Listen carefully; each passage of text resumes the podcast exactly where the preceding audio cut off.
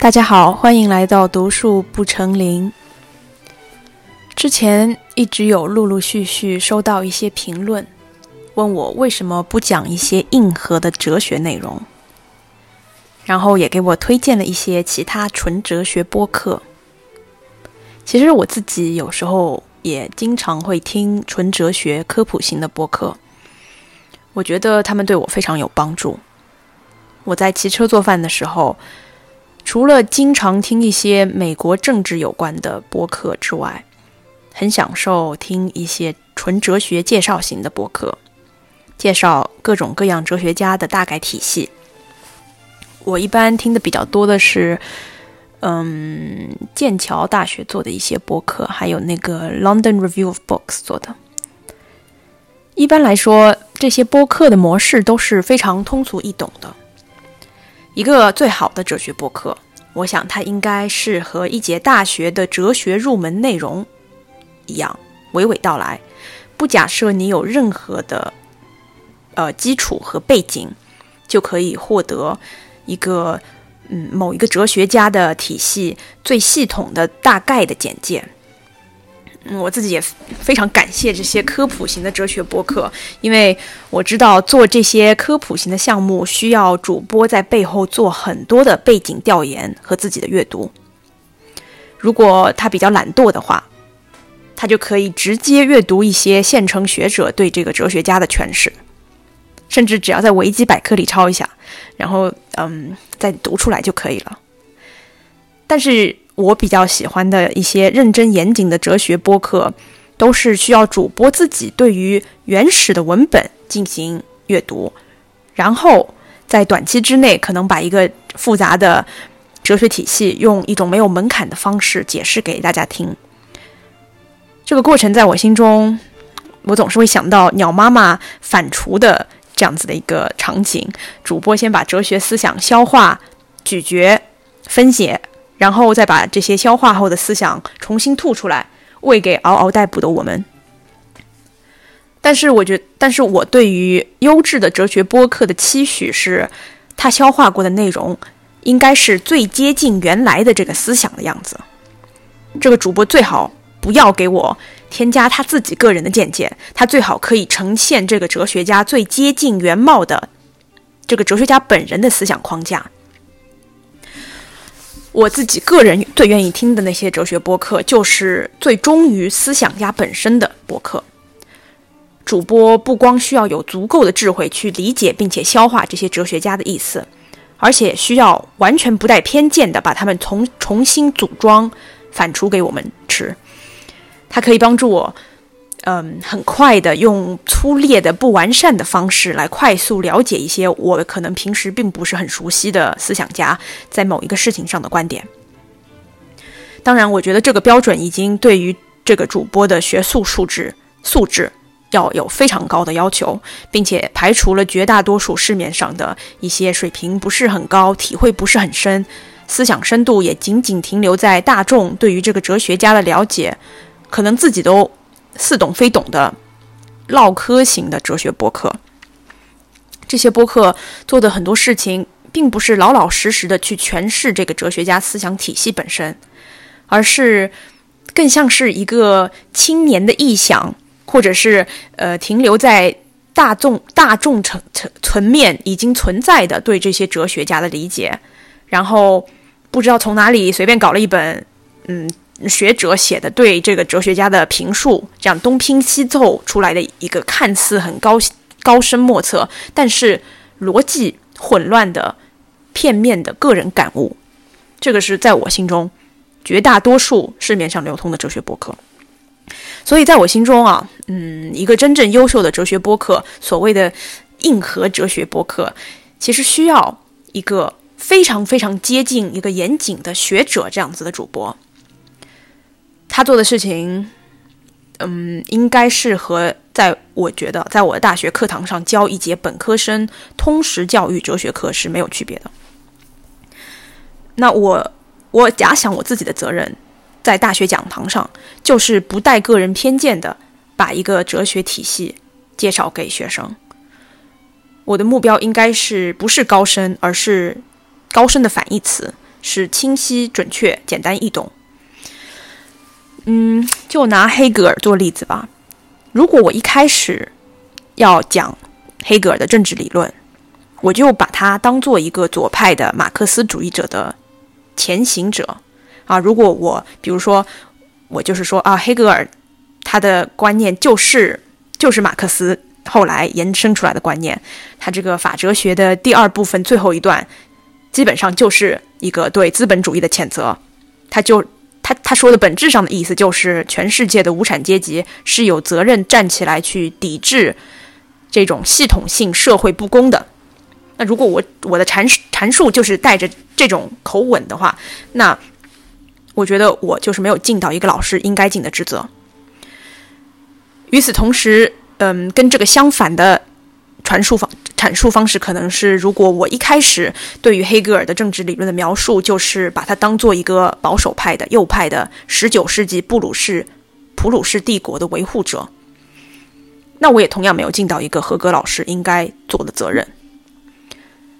我甚至觉得，在一个大学的通识课程中，我的第一职责仅仅是尽可能的把一个原汁原味的。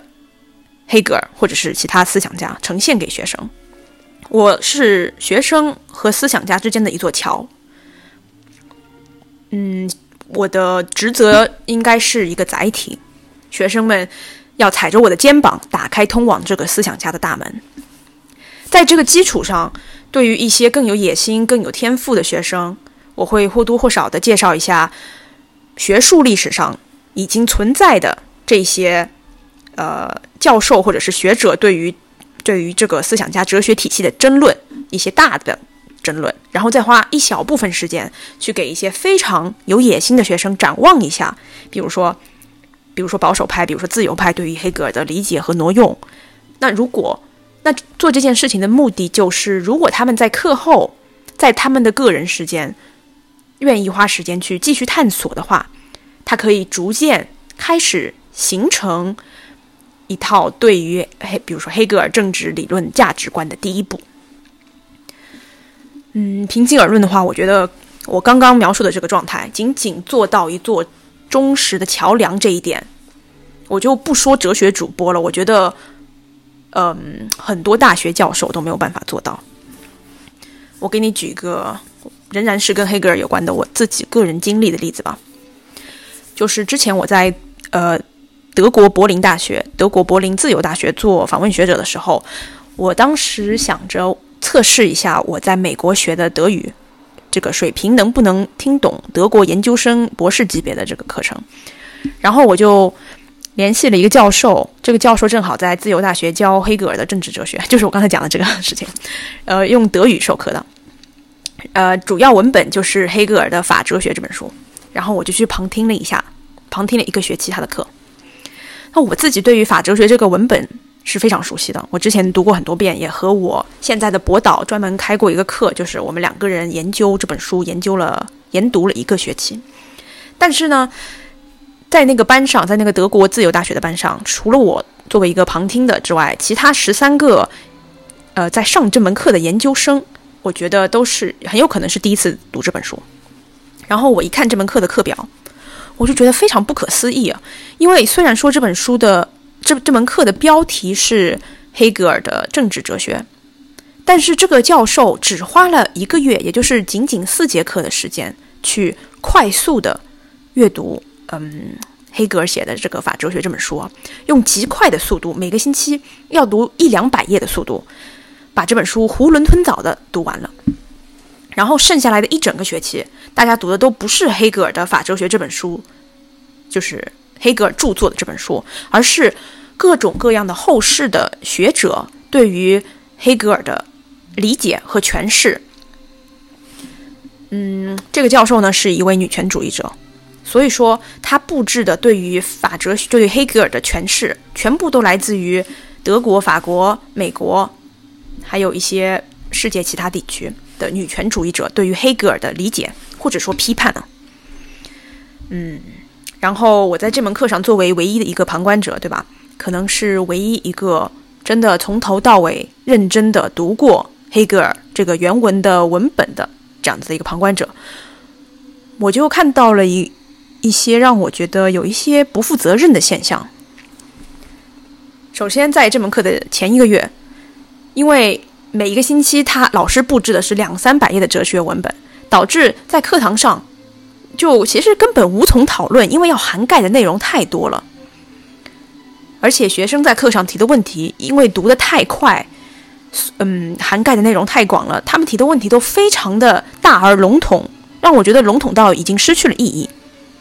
比如说，嗯，比如说有有一个学生，我记得很清楚，就是为什么那个学生会问为什么黑格尔说法就是自由，为什么 Freiheit 和 Recht 是一样的？嗯，这个问题当然本身非常有意义，但是这个问题就是。哎，这我真的不知道怎么说。这个问题就是黑格尔一整个哲学呃政治哲学体系的核心，就是没有教授是可以回答这个问题，没可以三言两语在一节一个多小时的课里把这个问题讲清楚的。那我觉得你作为一节研究生的课更有意义的，反而是一些更加无聊的、更细致的问题。但是正是因为老师。涵盖的文本跨度太大了，导致学生根本就没有能力去细读，也没有能力去问一些更无聊的问题。但是，我觉得我上的那门课最深的，嗯，一个缺点反而在于这门课的后半节，因为这位老师在后面让大家每个星期读一到两篇女权主义学者对于黑格尔写的学术论文，导致班上就出现了一个在我眼中很奇特的现象。就是这一门号称研究黑格尔的课上，大家谈论的内容已经跟黑格尔没有关系了。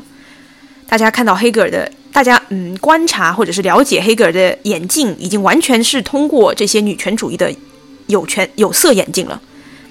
当然，这个有色眼镜肯定是带有批判意义的啦，就是从各个角度指责黑格尔是如何不尊重女权啦，这种批判性思维。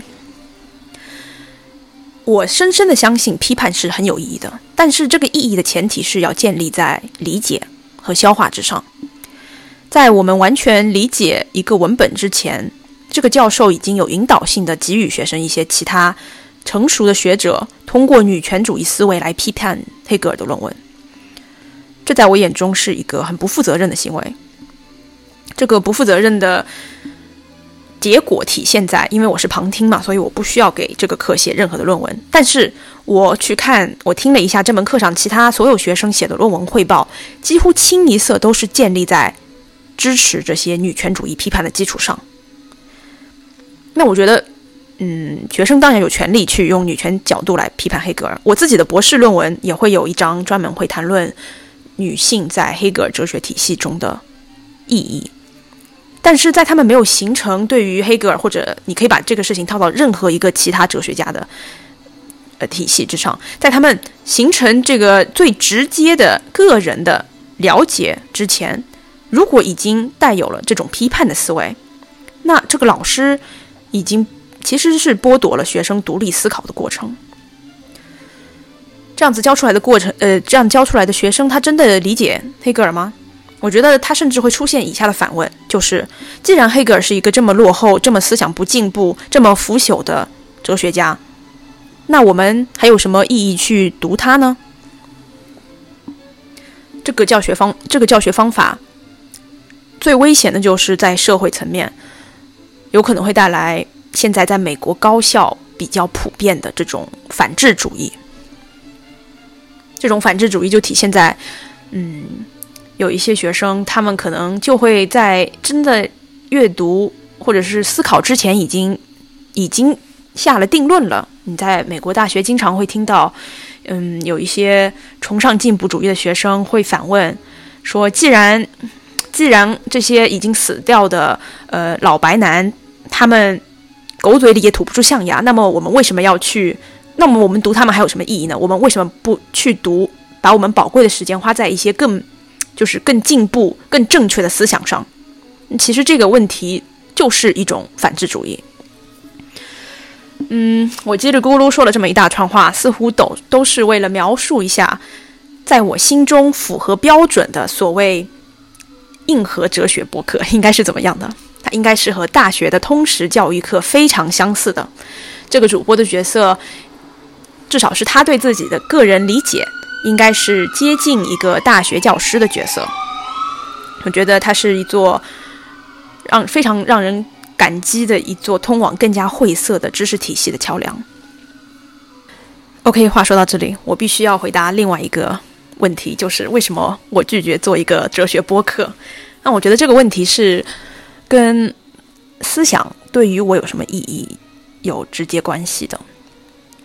嗯，我刚才已经尽力的去清楚的描述，我觉得我作为一个大学讲师的责任，就是做一座不带偏见的知识桥梁。啊，我之前在大学里面教过亚里士多德，教过尼采，教过卢梭，教过各种各样的哲学家。在这个过程中，我一直想努力的去达到的状态就是，嗯，我相信就是我刚才描绘的一个我我在我心中一个优秀的哲学播客应该要做的事情。但是，呃，与之相关的就是我的第二关。个观点就是为什么我不愿意在我的个人私生活里，或者是我的个人播客里做这样子的一座桥梁？嗯，这个跟知识对于我本人有什么意义非常相关。我不知道大家为什么会在休闲时间还要去选择学习、听播客、读书，用各种各样的方式吸收新的思想。请问你做这个活动的意义在哪里？如果做这个活动的意义？仅仅是吸收越来越多的知识的话，如果吸收知识的意义就是为了吸收越来越多的知识，那这个活动不就是一个虚无的活动吗？它它是没有意义的。对于我来说啊，学习、吸收知识、了解各种各样不同的思想体系，这一切比较痛苦、比较无聊的努力的意义，对于我来说，都是为了让我决定我是最终是一个什么样的人。我下面讲的这个观点呢，怎么说呢？是我自己坚信的世界观，就是，嗯，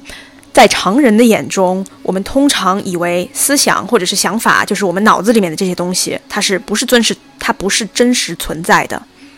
而与之相反，行为，我们的行动是现实生活中真实存在的东西。呃，这个是跟我们大脑里面的想法不同的。但是对于我来说，思想和行为是没有区别的。我的想法就是我的行为，thought is action，这是我个人的世界观。所以对我来说，拥有一个想法，就代表了